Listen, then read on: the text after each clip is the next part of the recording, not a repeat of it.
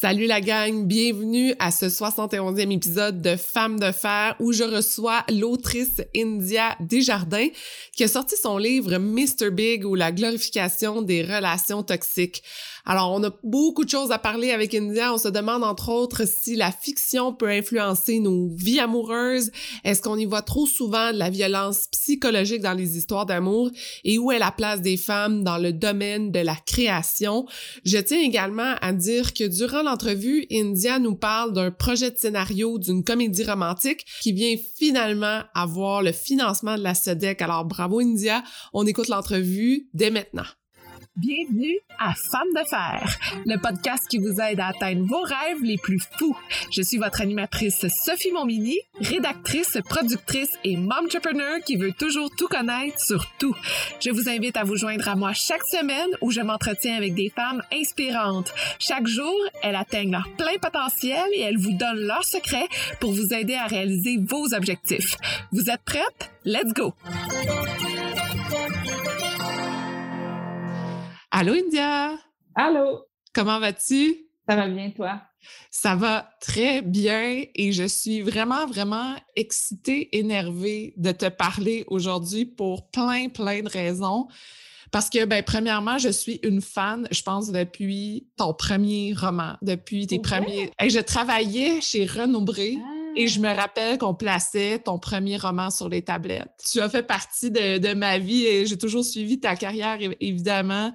Et euh, je suis très, très contente de te recevoir pour l'autre raison qui est Mr. Big que j'ai dévoré en deux jours. Je n'étais plus capable de le mettre de côté. Ah, Ou je me dénonce moi-même de mon premier roman. Tu m'as fait part de tellement de réflexions dans ce livre-là, mais aussi, je me suis rendu compte à quel point tu mettais des mots sur ce que je ressentais, ce que je pensais dans l'évolution de tout ce qui se passe en ce moment. Je pense que je te lancerai tout de suite là-dedans, en fait, sur le livre Mr. Big. Pourquoi tu l'expliques bien, mais je veux t'entendre quand même. Pourquoi tu as décidé d'écrire ça? Un peu avant l'entrevue, on parlait un peu de toutes nos émotions de réseaux sociaux. Là. Je pense que euh, moi, pendant la pandémie, j'ai eu un, urgent besoin de réflexion posée parce que on se fait beaucoup envoyer plein, plein d'opinions, autant au niveau de la pandémie qu'au niveau de plein d'affaires. Mm. Je pense que j'ai eu besoin, tu sais, tu dis, j'ai mis des mots sur des affaires. Moi aussi, j'avais des impressions, j'avais des, j'avais toutes sortes d'émotions par rapport à des choses sur lesquelles j'avais pas nécessairement de réponse ou de mots. Donc, j'ai vraiment voulu faire une vraie quête sincère. Je, me posais des questions, puis j'ai voulu répondre. Donc, les questions que je me posais pour Mr. Big, est-ce que ça se peut que les relations amoureuses qu'on nous présente en fiction présentent des traits de la violence psychologique? Puis, je dois te dire que c'était pas ma vraie question de départ, parce que ma vraie question de départ, départ c'était est-ce que c'est des amours toxiques? Parce que mm-hmm. je connaissais pas la violence psychologique. Fait que le mm. mot violence psychologique, est arrivé dans mon processus de recherche où mhm. j'ai découvert c'était quoi. J'ai même découvert que j'en avais vécu. Puis souvent même, j'ai découvert que amour toxique, c'est souvent le, une expression qu'on dit qui banalise en fait la violence psychologique. Mhm. Mais bon, je reviendrai si on veut, si tu veux. Mais ma deuxième question que je me posais, c'est est-ce que toutes les fictions qu'on regarde Mm. peuvent avoir un impact sur nous, sur notre conception du monde. Mm-hmm. Puis la première réponse sur la violence psychologique est, arrivée très clairement. Mm. La deuxième réponse, c'est plus nuancé, la conclusion à laquelle j'arrive. Donc, ce qui m'a donné envie d'écrire ça, c'est vraiment une réflexion moi-même en tant que créatrice, mais aussi en tant que spectatrice. J'avais mm. vraiment ces questions-là dans ma tête. Mais ta prémisse de départ, c'est Sex in the City, évidemment, parce que le titre, c'est Mr. Big.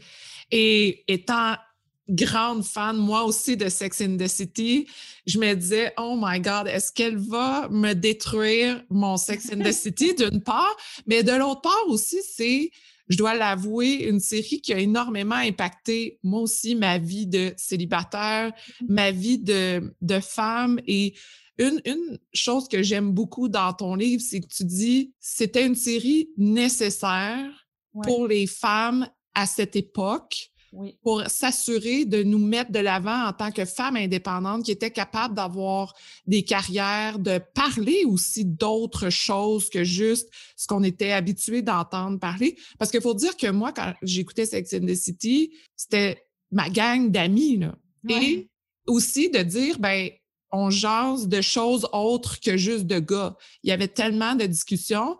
Et poussait loin aussi la discussion sur la sexualité qu'on mettait rarement de l'avant, la sexualité féminine dans les séries. Donc, mais de l'autre côté, on peut rentrer dans le sujet Mr. Big et Aiden, euh, qui a été aussi ta prémisse de départ? Moi, là, je prends le temps de dire que moi, là, je suis une grande fan de Sex and the City. C'est très important pour moi. Puis je te dirais le même que des fois, quand j'entendais des critiques sur Sex and the City avant d'écrire mon livre, j'étais fâchée. Puis mhm. moi, j'ai découvert Sex and the City quand j'avais 22 ans. Ça a fait partie de ma jeunesse. Ça a fait partie de mon identité, là, à cette époque-là. Mhm.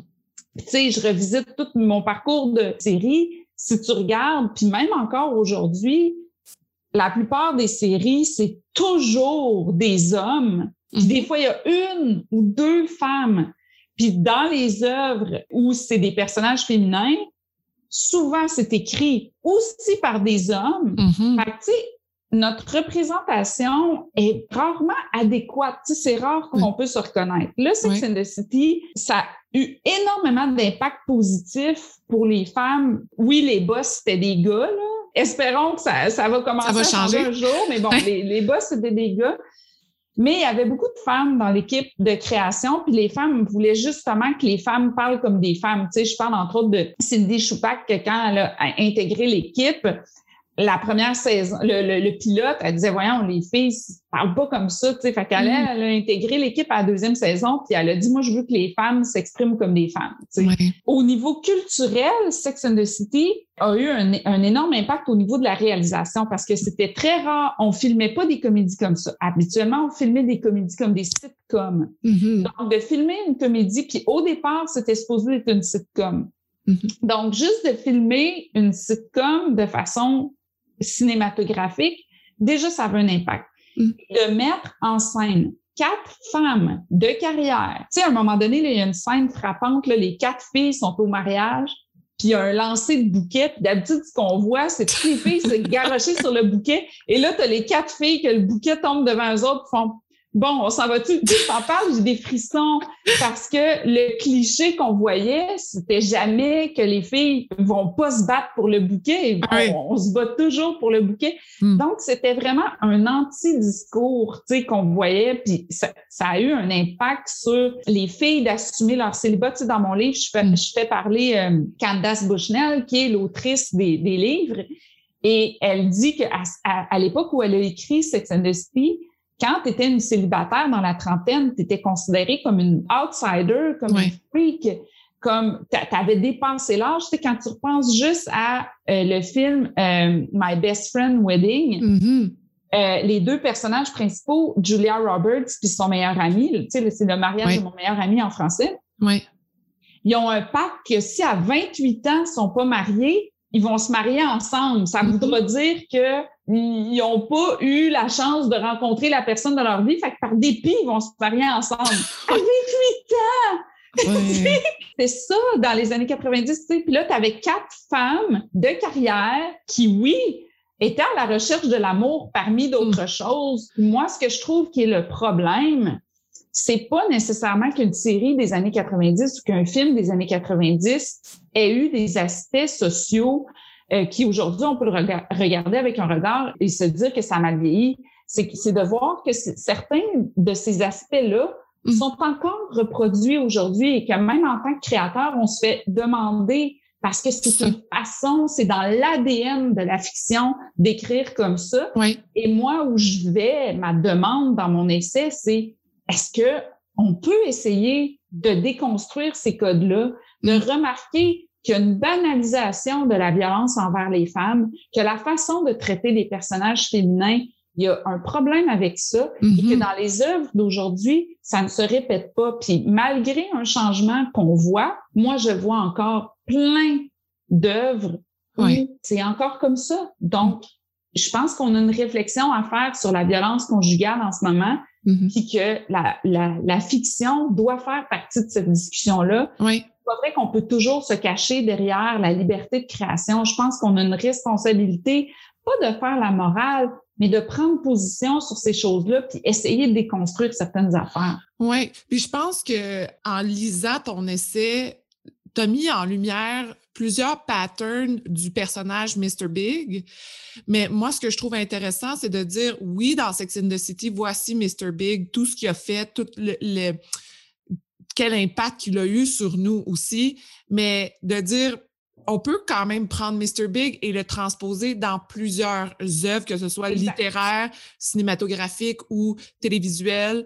Et encore maintenant, à quel point on recherche aussi ce genre de personnage-là pour nous donner du drama, pour nous faire croire que oh mon Dieu, c'est tellement difficile d'avoir ce gars-là que finalement, on l'a à la fin. Il n'y a pas grand-chose à faire, le gars. Il a juste à se retourner de bord et nous dire que, oh wow, t'es belle pour que la fille fasse comme, oh mon Dieu, il me trouve belle, let's go, je l'aime. Je crunch ça comme propos vraiment rapidement, mais tu sais, Mr. Big, pour moi, ça a toujours été l'homme fort, de carrière, que pour lui, il n'y a rien qui l'empêchait d'avancer, pas les filles, pas ses collègues, rien, puis il allait jusqu'au bout et de traiter les filles comme ça, c'était parce que, dans le fond, il était tellement indépendant qu'il avait pas besoin de personne dans sa vie. C'était pas nécessairement négatif et même que je recherchais ça chez les gars. Parce que je me disais, mais c'est ça un homme fort. Je me dévoile beaucoup en disant ça parce que, en lisant ton essai, c'est vraiment ça que je ressentais depuis plusieurs années. Je trouvais ça intéressant que tu décortiques Mr. Big dans ce sens-là Qu'est-ce que ça a eu comme impact, toi, de faire ce travail-là sur le personnage de, de Mr. Big? Tu sais, il y a plusieurs affaires dans ce que tu dis. Là. Premièrement, Mr. Big, tu sais, pourquoi j'ai pris Sex and the City, c'est parce qu'il y a tout dans Sex and the mm-hmm. City. Puis aussi, ben, moi, je savais pas que Sex and the City allait redevenir populaire dans la pandémie, ni qu'il allait annoncer une nouvelle saison. Parce que pour moi, ce modèle-là qu'on nous envoie, il est récurrent. C'est mm-hmm. pas seulement à Sex and the City. Puis, tu sais, il y a plein de gens qui me disent, est-ce que je dois avoir vu Sex and the City pour lire ton livre? Non. Je parle de Mr. Big puis Carrie comme si c'était des amis, là. Tu sais, comme mm-hmm. si c'était une histoire que je te racontais. Ça aurait pu être mon histoire, ça aurait pu être ton histoire, ça aurait pu être n'importe quelle histoire. Puis il y, a, plusieurs personnes dans la vingtaine qui lisent, qui n'ont jamais vu Sex and the City, qui me, qui me disent Ah oui, ça me rappelle Twilight, ça me rappelle euh, mm-hmm. euh, Gossip Girl. Les codes que je nomme, on peut les, les réfléchir pour une fiction qui, qui est plus euh, celle qu'on regardait. Mr. Mm-hmm. Big, selon moi, c'est une façon 2.0 de dire prince charmant. Parce que le modèle qu'on nous envoie comme idéal amoureux aux filles, c'est justement l'homme indépendant qui réussit. Puis là, tout d'un coup, il va choisir une fille qui va être spéciale parmi toutes les autres. Ta quête comme fille, c'est que ça soit toi la fille choisie. Spéciale, ouais. Ce qui est le problème de ce modèle-là, c'est que ça nous rend en compétition avec plein d'autres filles. Mm-hmm. Pour un homme au top dans les fictions, on nous oppose toujours Mr. Big et un homme ordinaire, comme dans Sex and the City, c'est Aiden. Plusieurs personnes détestent Aiden pour des raisons qui devraient détester Mr. Big. Mm-hmm. Puis là, je suis vraiment pas pro Aiden. Moi, je trouve que c'était correct qu'il y ait une rupture parce qu'il y avait comme un, clash de valeurs entre, mm-hmm. entre Carrie et lui. Puis moi, ce que j'essaie de dire, c'est que Mr. Big, tu sais, la fameuse question, êtes-vous plus Team Big ou Team, team Aiden? Pour moi, c'est un faux dilemme. C'est comme s'il fallait choisir absolument un genre, comme si Mr. Big peut pas être aussi Aiden ou Aiden peut pas être aussi Mr. Big ou qu'il peut pas y avoir tout un spectre entre les deux et, et au-delà des deux. Mm-hmm. C'est le modèle social qu'on nous envoie, c'est-à-dire que euh, l'homme doit être le pourvoyeur, doit être fort, doit être sans émotion, doit être, euh, tu sais, et mm-hmm. que nous, on doit amener le côté euh, joyeux, euh, festif, euh, tout ça. Léger. Et, émotif à cet homme-là. Si on regarde historiquement, c'était ça le modèle social. C'était que la femme n'avait aucun pouvoir par elle-même, mm-hmm. donc devait rencontrer quelqu'un d'aisé pour pouvoir avoir une sécurité de vie et une, sécurité financière. Mm-hmm. Donc, cette quête-là, ça vient de loin, puis mhm. c'est là qu'on pourrait se dire, hey, on est, on est ailleurs. Mhm. Deuxièmement, pour Sex and the City, euh, les comportements dont tu parles, les comportements problématiques, moi, il y a une scène qui m'a vraiment marquée. Elle sait pas si elle a une date avec. Elle arrête pas de dire que le mot date est pas nommé. Elle est anxieuse, elle devient anxieuse, puis elle dit, je, je, sais pas, on dirait qu'on a une date, mais c'est comme le mot qui est pas nommé, puis nanana, puis elle est anxieuse. C'est normal parce que quand quelqu'un nous rend confus, on est anxieuse. Lui, il dit, ben écoute, il annule la dernière minute. Il dit, écoute, finalement, je peux pas aller te voir. Elle, elle, s'en va à la soirée. Pendant la soirée, elle jase avec un gars. Elle a du fun, tout ça. Elle est indépendante. Fait qu'elle a décidé d'y aller quand même à cette soirée-là. Finalement, Big arrive par surprise. Mhm. Il la voit parler avec un autre gars. Puis là, il est frufru. Puis là, il dit Ah, t'es là. Ben écoute, ça fait une heure que je te cherche. Ben, c'était ça. C'était le seul temps que j'avais. Bye. Puis il s'en va. Puis là, elle, elle, se sent super mal. Elle se sent coupable d'avoir parlé avec quelqu'un d'autre. Elle se sent coupable, elle se sent toute confuse. Puis là, elle suit dehors, puis elle là, hey, tu sais quoi, qu'est-ce qu'il y a, tout ça. Puis là, il dit, ben regarde, moi, là, j'avais une heure à t'accorder, puis j'ai passé une heure à te chercher, bye. Puis moi, là, ça, là, ça me fait mal juste de te le raconter, tu sais, parce que c'est le gaslighting, puis c'est un peu ça que Big fait. Ce que ça fait, c'est que Carrie, ça développe un comportement complètement erratique, tu sais. Ça fait qu'elle est tout le temps en train de courir après, puis le gaslighting, c'est ça que ça fait. C'est que tu viens que tu te sens coupable d'affaires que tu n'as pas à te sentir coupable. Lui, au départ, là, il a dit, je peux pas aller à la soirée. Elle est allée, puis elle s'est fait du fun elle a une date qu'elle sait même pas si c'est une date. Fait que même si au pire est en train de croiser un gars, elle a le droit. Mm-hmm. ils, ont même pas eu de date encore ensemble. Puis là, elle se sent coupable. Fait ça met tout de suite la, relation en déséquilibre. Ça veut dire que lui, il a le droit de dire qu'il n'a pas le droit d'aller à une soirée. Puis elle, ben, il faut qu'elle se prépare à peut-être qu'il arrive en surprise, qu'il change d'idée. Parce qu'il daigne aller la rejoindre. Ça fait qu'il y a plusieurs personnes qui détestent Carrie. Ce que tu vois, dans le fond, dans la série, c'est beaucoup de sentiments d'anxiété qui sont causés par le fait qu'elle a une relation qu'elle n'est pas capable de comprendre, qui n'est pas sécurisante. Ça lui développe une anxiété où est-ce qu'elle est tout le temps en train de courir après quelqu'un, mais pourquoi qu'elle court après lui? Puis, tu sais, souvent, on blâme la victime, puis on dit, mais pourquoi qu'elle reste là-dedans, c'est pas bien, tout ça, mais c'est qu'à un moment donné, là, ta tête est tellement confuse, tu as l'impression que c'est toi la coupable.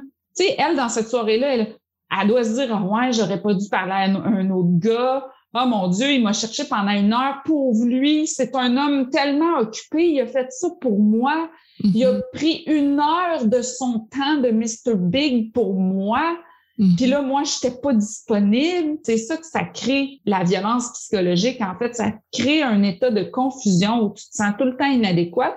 Puis souvent, ces femmes-là deviennent insupportables parce qu'ils sont tout le temps dans un état de vigilance ou de, mm-hmm. de se questionner ou d'analyser parce qu'ils comprennent pas ce qu'ils vivent.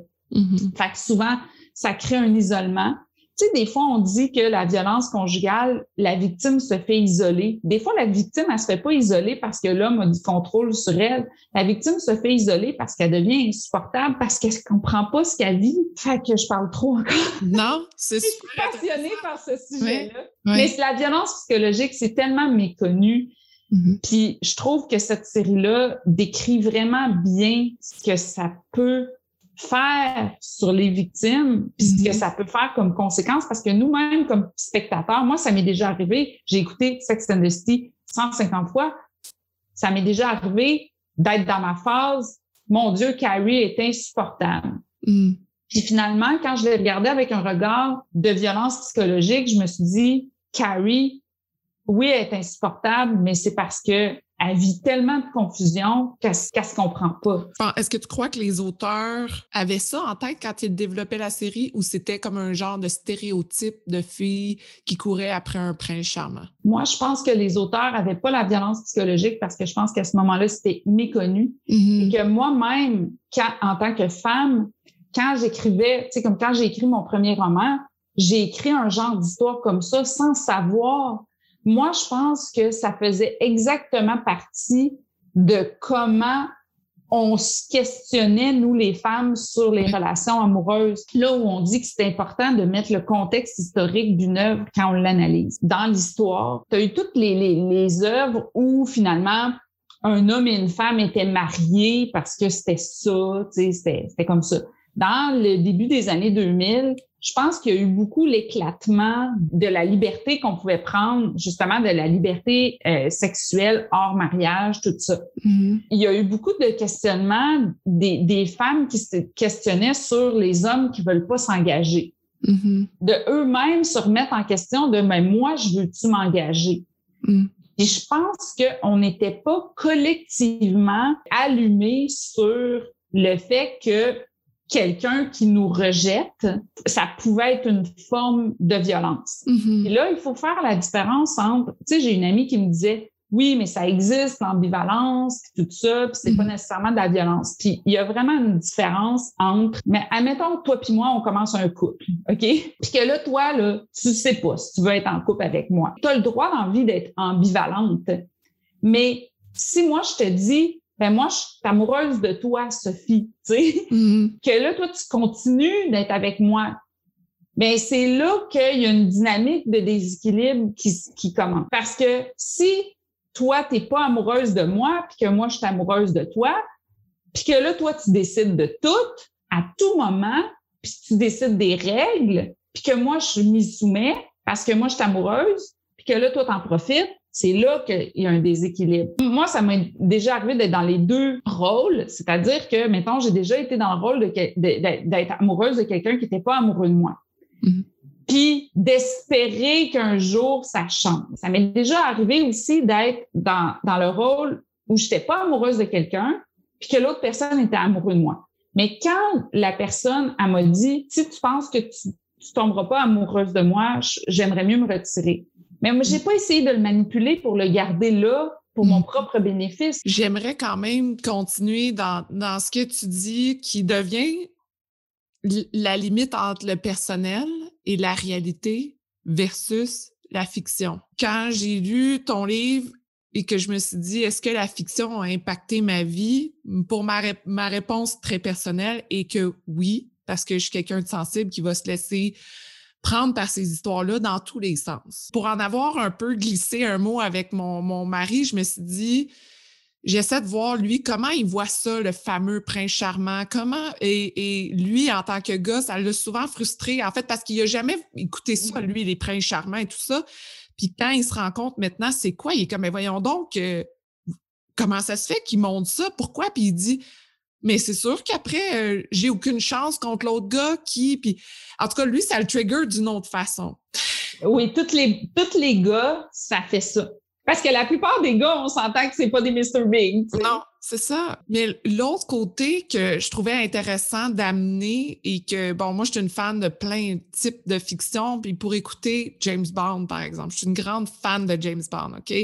De, je les ai toutes écoutées au complet. J'en ai écouté un dernièrement avec Daniel Craig, ça fait pas longtemps qu'il est sorti, Skyfall, si je me rappelle bien. Et dans avec Monica Bellucci? Non, je, je t'en parle parce que ça m'a totalement choquée parce que pour moi, James Bond, premièrement, c'est the thing, c'est l'homme, c'est wow, c'est bon dans l'imaginaire d'une fille. Et pour les gars, c'est aussi ça pour une autre raison. C'est le gars à atteindre. Dans ce film-là, James Bond rencontre une magnifique femme, évidemment. C'est la Bond Girl qui, en deux secondes, est capable de dire, il dit, toi, tu es une victime de, traite sexuelle, t'es ci, t'es ça, t'es prise avec un méchant qui te garde captive. Euh, je suis capable, moi, de te sortir de là. Jusqu'à là, tu es comme, OK, go, James Bond, enlève, enlève la fille, puis aide-la.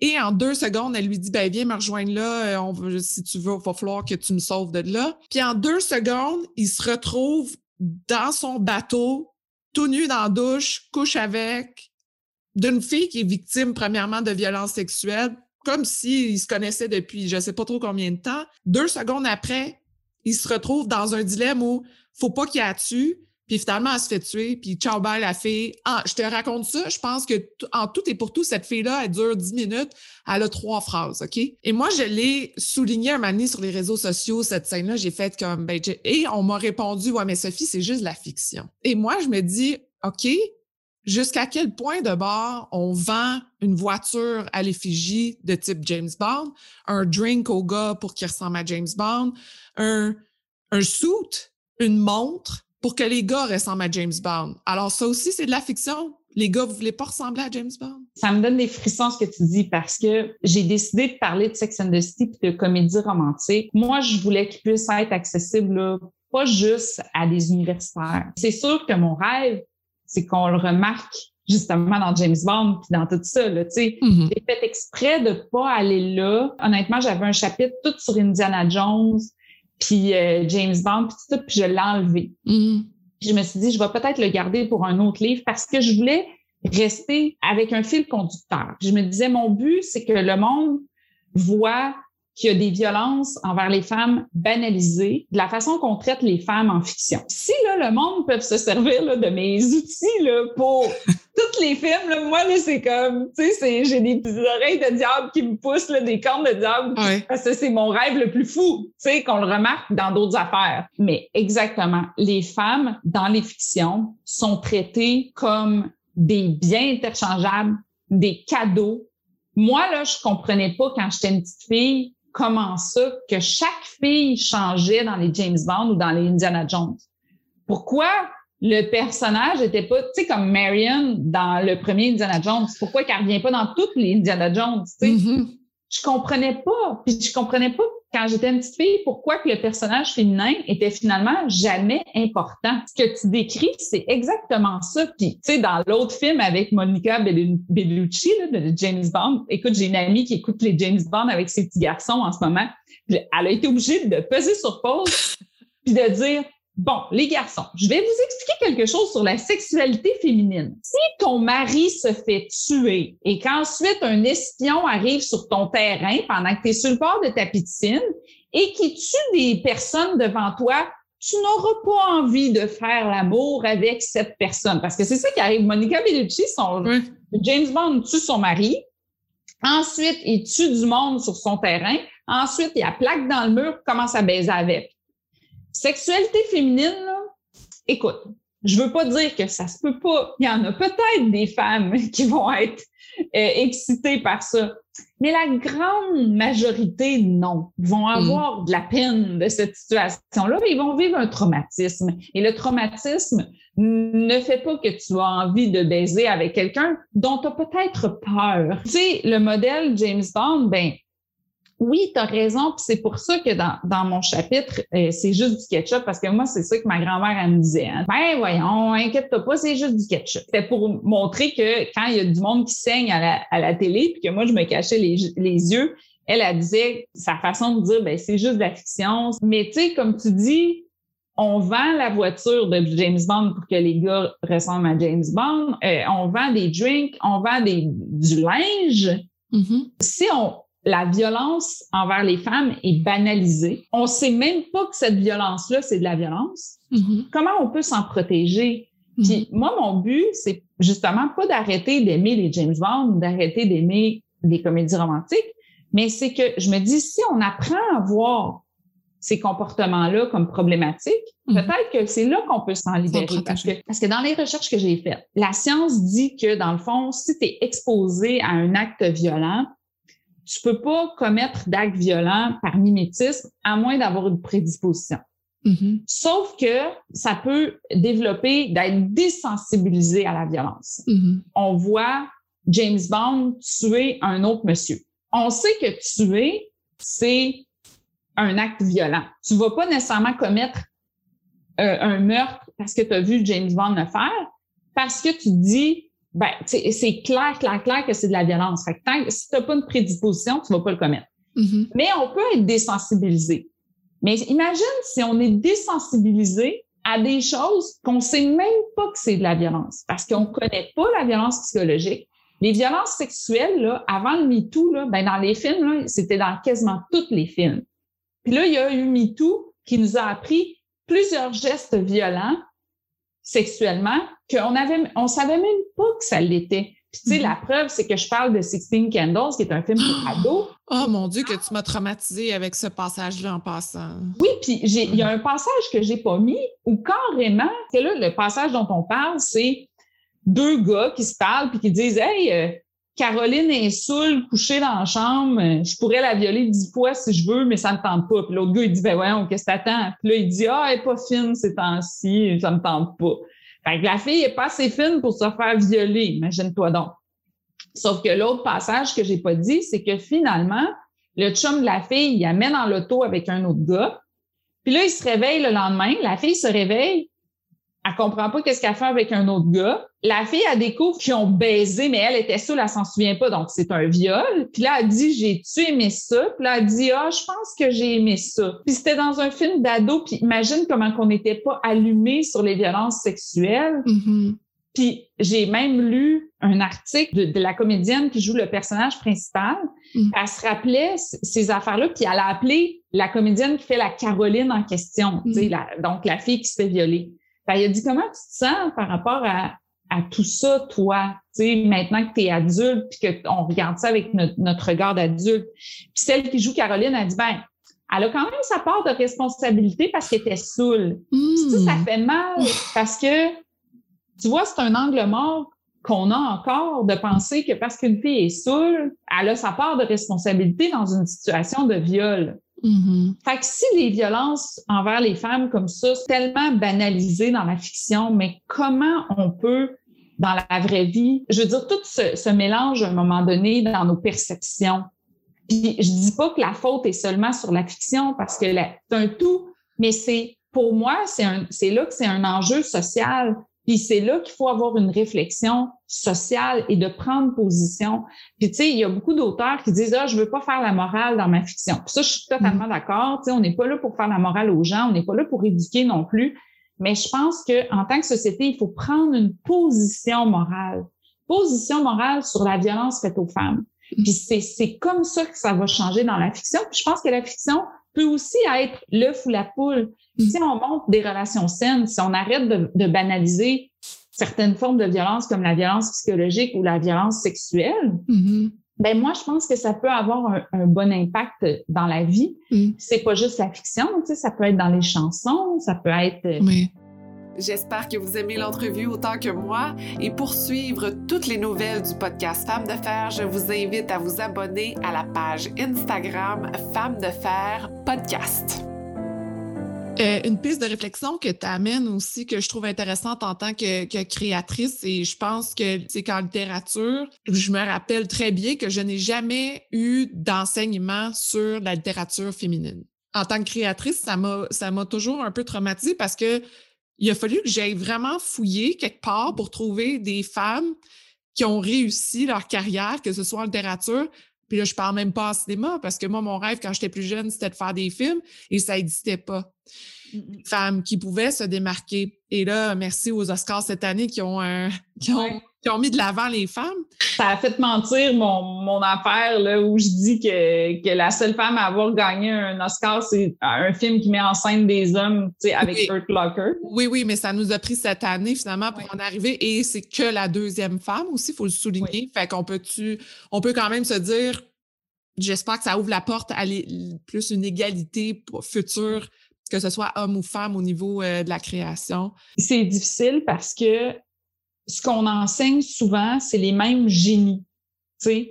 Puis, t'as-tu vu la vidéo? Moi, tout le monde me l'a envoyé, là, les deux euh, françaises qui, qui parlent des œuvres euh, qui les ont marquées, puis qui, tout, à quel point que c'est l'histoire quasiment d'un homme qui tue une femme parce qu'il l'aime ou d'un homme qui aime une femme morte. Ou, tu sais, c'est, vraiment drôle, là, cette vidéo-là. Ben, drôle. C'est triste en même temps. Tristement drôle, oui. Oui, c'est tristement drôle de voir que finalement, on enseigne encore beaucoup des œuvres qui sont empreintes de misogynie. Puis je relisais euh, Ainsi soit-elle de Benoît Groux. Tu sais, j'ai relu beaucoup d'affaires avec mon regard d'aujourd'hui des, des féministes, comme justement pour mon essai Virginia Woolf, Une chambre à soi. Mhm. J'ai des- écoute, il y avait des chapitres là, que je pleurais. J'ai vraiment pleuré parce que je, je, j'avais l'impression, ça a été écrit il y a 100 ans, puis j'avais l'impression de lire quelque chose que je pourrais lire aujourd'hui. Mhm. Puis Benoît de Groux, elle, a dénoncé déjà le fait qu'on continue d'étudier puis de considérer comme du génie des œuvres misogynes. Puis là, il y en a beaucoup qui disent oui, mais c'est normal qu'il était misogyne parce qu'à cette époque-là, tout le monde était misogyne. Bon. Mm-hmm. Ça se défend, mais en même temps, c'est que il n'y a pas nécessairement de discussion à, ce niveau-là, à moins que le prof décide d'avoir une discussion de noter que finalement c'est de la misogynie. Puis, il n'y a pas nécessairement un, espèce de pendant où on va, on va étudier finalement beaucoup d'œuvres féminines, de voir ce que les femmes dénonçaient déjà à l'époque, tu sais. Mm-hmm. Puis, il y en a des femmes qui dénonçaient la misogynie, il y en a des mm-hmm. femmes qui dénonçaient leurs conditions sociales. Tu sais, pour mon essai, j'ai trouvé les contes de fées, ça a été inventé par les femmes pour dénoncer le fait, au 17e siècle et au 18e siècle, pour dénoncer le fait qu'elles n'étaient que considérées dans la société comme des épouses ou des mères. Mm-hmm. Qui ont inventé une espèce de monde parallèle, qui ont appelé des contes de fées, où est-ce que les femmes auraient une place égalitaire dans la société. Puis après ça, les contes de fées ont été repris par les hommes. C'est juste tu sais, qu'est-ce qu'on connaît? On connaît Perrault, les frères Grimm. Fait qu'on connaît juste les hommes, alors que Cendrillon, ça a été inventé par une femme qui s'appelle Marie-Catherine Daunois. On connaît pas la littérature féminine, puis qu'est-ce que les femmes dénonçaient? Fait qu'on dit, oui, mais c'était normal d'être misogyne à cette époque-là. Oui, mais est-ce qu'on on enseigne le pendant qui était que les femmes dénonçaient ça? Mm-hmm. Parce que ça existe encore aujourd'hui, les œuvres misogynes, puis ça existe des femmes qui les dénoncent. Donc, je pense que ce serait important de leur opposer euh, la littérature féminine. Puis, tu sais, moi, là, je me suis fait, je me suis mis au défi de découvrir plus la littérature des femmes. J'ai découvert euh, Shirley Jackson, qui a écrit euh, le, manoir de Hunting Hill. Mm-hmm. Ça a fait une série sur Netflix, puis j'ai lu le livre, puis c'est carrément génial. Mm-hmm. Puis c'est quoi une femme qui écrit de l'horreur? Mm-hmm. C'est hot comment que, que, que c'est dans la psychologie, puis tout ça. Mm-hmm. ce qu'elle a fait, c'est incroyable. Puis, je, puis là, tu dis, moi-même, j'ai étudié en littérature, je la connaissais pas. Quand j'en parle à des amis qui ont étudié la, la littérature, ils la connaissent pas. Non. Tu vois que il y a beaucoup de la psychologie féminine, puis elle a beaucoup de, de, de, phrases féministes. Mm-hmm. Tu vois qu'elle dénonce, dans le fond, la tyrannie du quotidien, mm. ce que les femmes sont obligées de subir.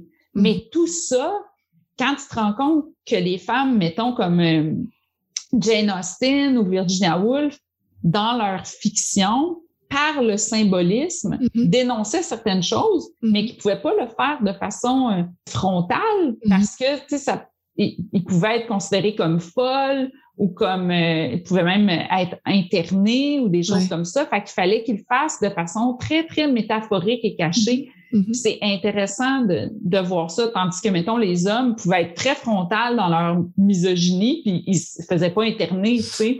Une série que moi, il m'a marqué dernièrement, euh, Dickinson, qui est ah, sur... euh, vu. Je trouve ça très intéressant parce qu'en fait, c'est une très contemporain, la façon que c'est mis de l'avant, mais en même temps, ça nous met de l'avant euh, cette euh, autrice-là incroyable, comment justement elle voit sa vie de femme dans un monde d'hommes et comment elle confronte tout toujours. Mm-hmm. Et ça, moi, ça me faisait du bien d'écouter ça et j'étais ça m'a fait euh, croire en le fait qu'on est capable de développer aussi des séries différentes et d'aller plus loin dans ces réflexions-là maintenant.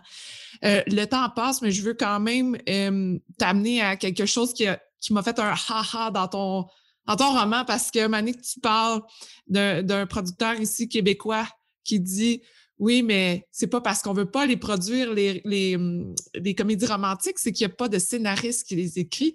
Et là, je me suis dit, mais India, je parle dans le fond de Patrick Roy dans le chapitre euh, Un morceau de sucre où je disais que, tu sais, oui, ça a des problèmes, les comédies romantiques, mais, tu sais, c'est sweet, puis, tu sais... Euh, on aime ça, là. Oui.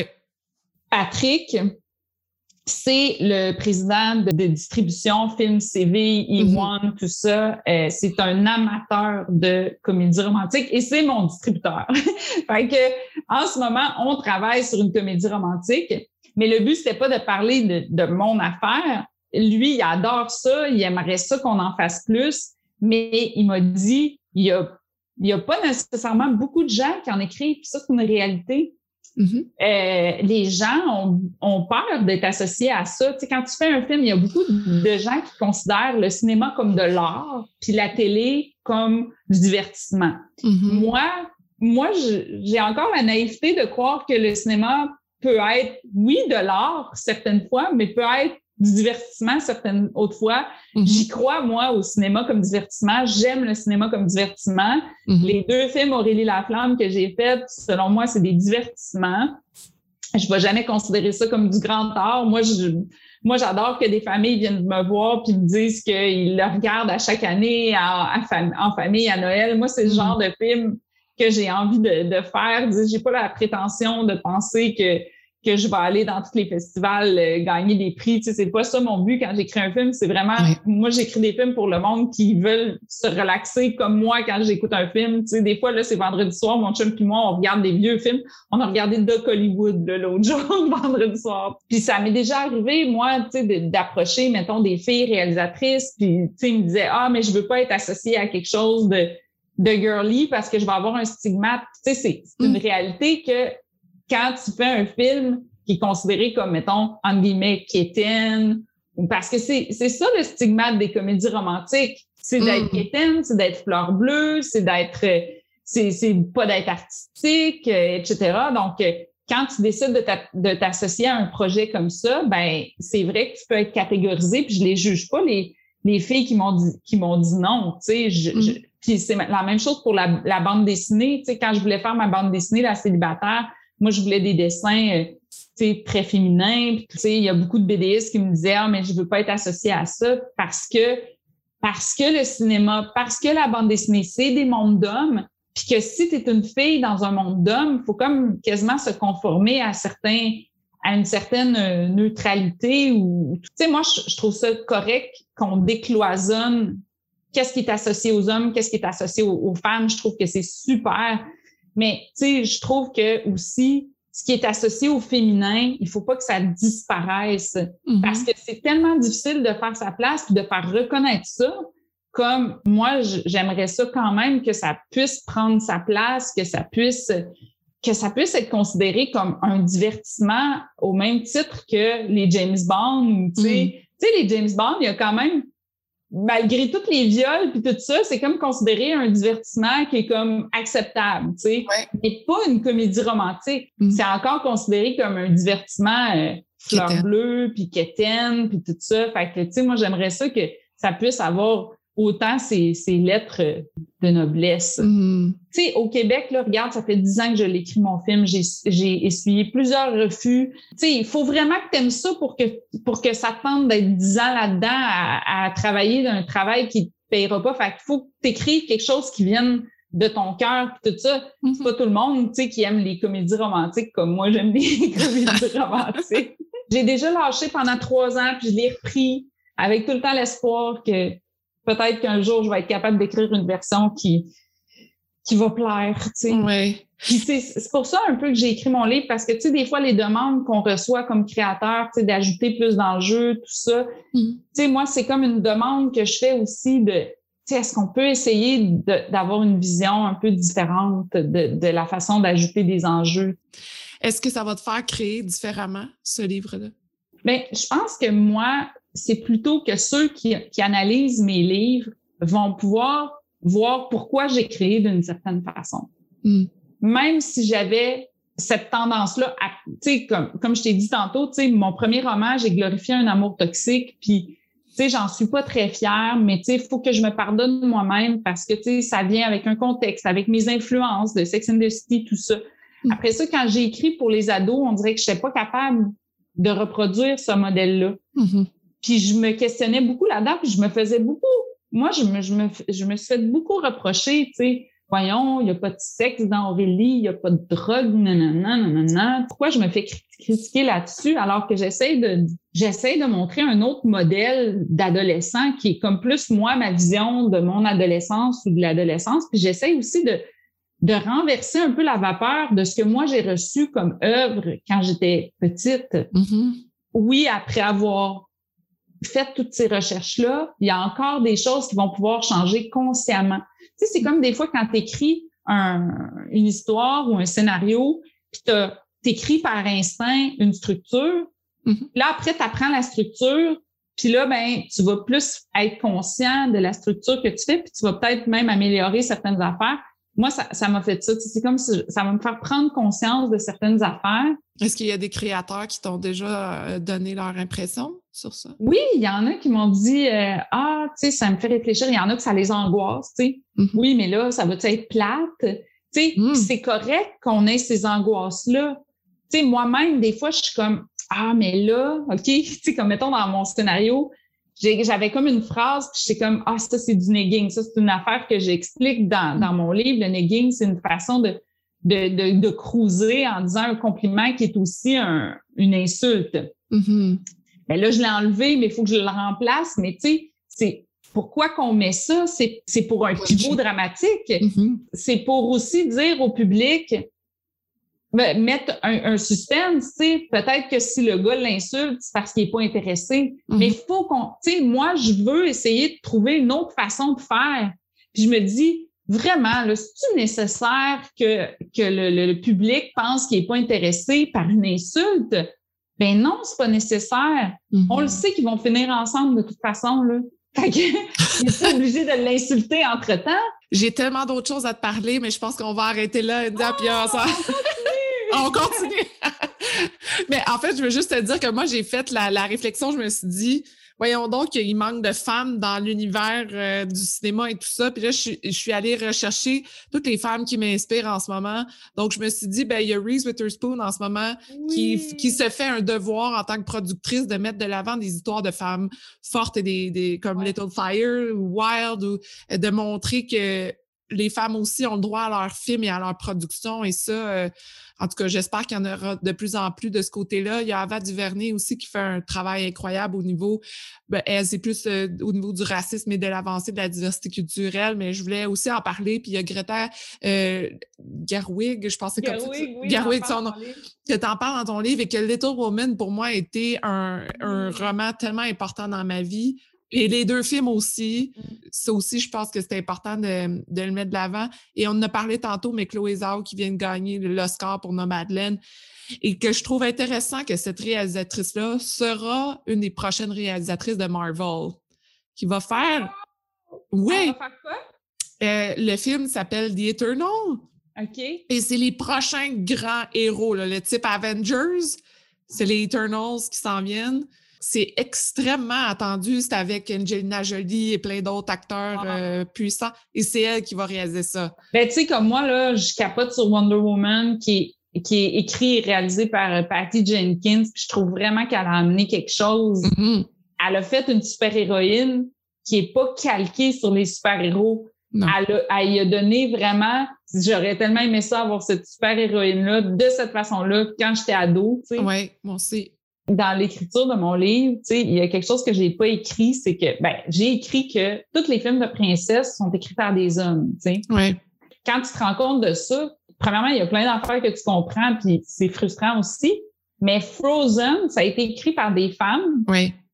et c'est le film de princesse qui a rapporté le plus à Disney. Oui. Quand des femmes écrivent des femmes, sais, il y a Ça quand marche. même. Je comprends pourquoi certaines personnes veulent retrouver leur voix. Tu sais, je comprends pourquoi certaines personnes noires veulent, tu sais, raconter leur propre histoire. Je comprends pourquoi des personnes handicapées veulent raconter leur propre histoire. Faut pas se cantonner nécessairement à raconter sa propre histoire tout le temps, mais je trouve quand même que dans un monde qui est dominé particulièrement par les hommes, mais que certaines personnes veulent se réapproprier sa façon de raconter Mhm. ces, ces histoires, ben que c'est légitime. Absolument. En terminant, je veux savoir, India, qu'est-ce- sur quoi tu travailles en ce moment? C'est quoi tes, tes projets euh, qu'on peut euh, voir? Elle vient de partir en impression euh, un livre documentaire que j'ai écrit sur les baleines. Je suis vraiment euh, touchée par la cause environnementale et particulièrement sur le fait euh, dévastateur euh, en ce moment que ça a sur, euh, sur la faune, puis la faune marine, entre autres. Puis j'avais envie de, de faire connaître euh, les, les baleines que moi j'aime beaucoup. Ton copain, comment qu'il voit ça, cette réflexion-là? Est-ce que vous en avez parlé? ça... Ah, on a tellement de fun, là. Oui. tu sais. Ben, premièrement, lui, un peu comme ton chum, lui-même, il se rend compte de ce que ça a pu avoir comme impact pour lui de voir des héros puis de pas nécessairement se reconnaître, dans mm. comment un homme est représenté puis tout ça. La plupart des gars, en fait, qui lisent mon livre, ils disent ça, ils disent c'est vrai, puis ça, ça me fait des réflexions sur le fait que, tu sais, j'aurais aimé ça avoir d'autres euh, d'autres modèles. Quoique les gars, ils ont beaucoup de, ils ont beaucoup de modèles, mais c'est un peu la même, le même archétype. Ça l'a inspiré à commencer à regarder des comédies romantiques parce qu'avant, il voulait pas regarder ça, mais là, c'est comme si, avec ma grille d'analyse, il aime ça, tu sais, ça va chercher son côté scientifique qui est comme, j'ai écouté un podcast avec Sonia Lupien, tu sais, qui est la chercheuse en stress. Elle disait qu'il faut arrêter de dire que les œuvres légères, c'est qu'éteignent, tout ça, parce qu'elle dit ça fait du bien au mental. Mm-hmm. Là, je suis comme, hey, c'est une scientifique, tu sais. Elle te le dit, là. Même dans ma lettre de présentation pour mon film, je, l'ai cité. Prescription. Ça bien pour la santé mentale des comédies romantiques. en terminant, je veux savoir, India, qu'est-ce que ça veut dire pour toi, femme de fer? Je voyais que c'était comme une femme forte, finalement. Mm-hmm. Moi, je pense que j'ai du velours euh, autour de mon fer, mais tu sais, je pense que c'est de rester, euh, de rester droite, euh, de rester forte malgré l'adversité, parce que mm-hmm. c'est vrai qu'on en vit beaucoup quand on essaye de faire sa place comme femme dans tout milieu de travail. Puis je pense même que notre armure de fer se forge même parce que je pense que quand là on arrive sur le milieu du travail, je ne sais pas si c'est vrai pour toi, on pense comment qu'on a été élevé qu'on arrive à la même égalité de chance. En faisant nos pas dans notre métier, c'est là que ça nous que ça nous pète d'en face que OK, finalement, on n'est pas à la même égalité de chance. Mm-hmm. Puis on vit des on vit des revers, on le sait que c'est dû à l'inégalité, puis mm-hmm. c'est là que se forge notre carapace de fer, tu sais, puis qu'on mm. devient plus battante, puis plus batailleuse, puis plus épuisée aussi de se battre pour certaines affaires que tu pensais jamais quand tu étais à l'école que tu aurais à te battre pour ça. Mm-hmm. Merci beaucoup, beaucoup, India. Pour les gens qui veulent te suivre, c'est quoi la meilleure façon de te contacter? Oh, just Google it. le temps pour les médias sociaux, suivez, suivez là. Eh, écoute, je sais jamais ça, je, je sais même pas quoi répondre, comme c'est mon nom euh, sur Instagram. C'est vrai que je suis pas nécessairement la plus active au monde. Merci beaucoup, India. C'est vraiment un plaisir de t'avoir parlé. C'est vraiment le fun. Merci d'avoir été à l'écoute. J'espère que vous êtes incroyablement inspirés pour vos projets. Si ça vous intéresse de garder contact, rendez-vous sur Instagram sur le compte de Femmes de Fer ou abonnez-vous à l'infolettre. Et si vous aimez l'épisode, vous pouvez laisser un commentaire. C'est ce qui me motive à trouver les meilleures femmes de fer pour vous. Et je vous dis à la prochaine.